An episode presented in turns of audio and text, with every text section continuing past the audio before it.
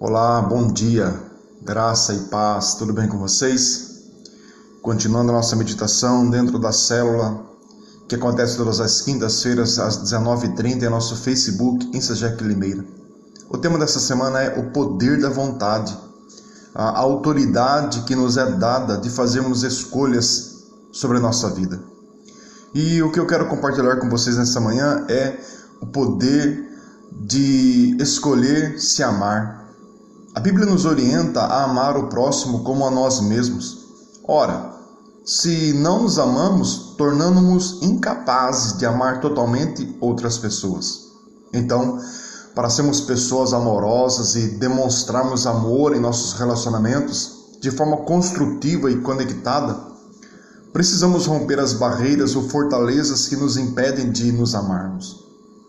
A autoestima, meu irmão, minha irmã, está diretamente relacionada à autoconfiança, que tem a ver com senso de valor pessoal e respeito por si mesmo. A autoconfiança não tem a ver com o que as pessoas dizem sobre mim, sobre você, nem com se comparar e competir com outros. Em outras palavras, eu e você não devemos tentar parecer melhor ou superior aos outros, porque as demais pessoas, elas não são a nossa medida. Nós somos. Deus me criou, Deus te criou de um jeito amável, maravilhoso e único. E quando Ele olha para mim e para você, Ele vê as nossas fraquezas, as nossas falhas, nossos pecados, os abusos que sofremos e que cometemos e as dores que sentimos.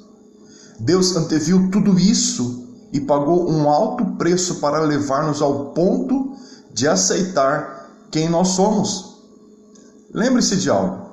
Jesus deu sua própria vida por mim e por você. Ora, se ele nos aceita, nós também precisamos nos aceitar. Olha o que a palavra de Deus diz no Salmo 139. Pois, a partir do verso 13, perdão. Pois possuíste o meu interior, entreteceste-me no ventre de minha mãe. Eu te louvarei, porque de um modo terrível e tão maravilhoso fui formado. Maravilhosas são as tuas obras, e a minha alma o sabe muito bem. Os meus ossos não te foram encobertos, quando no oculto fui formado e entretecido, como nas profundezas da terra.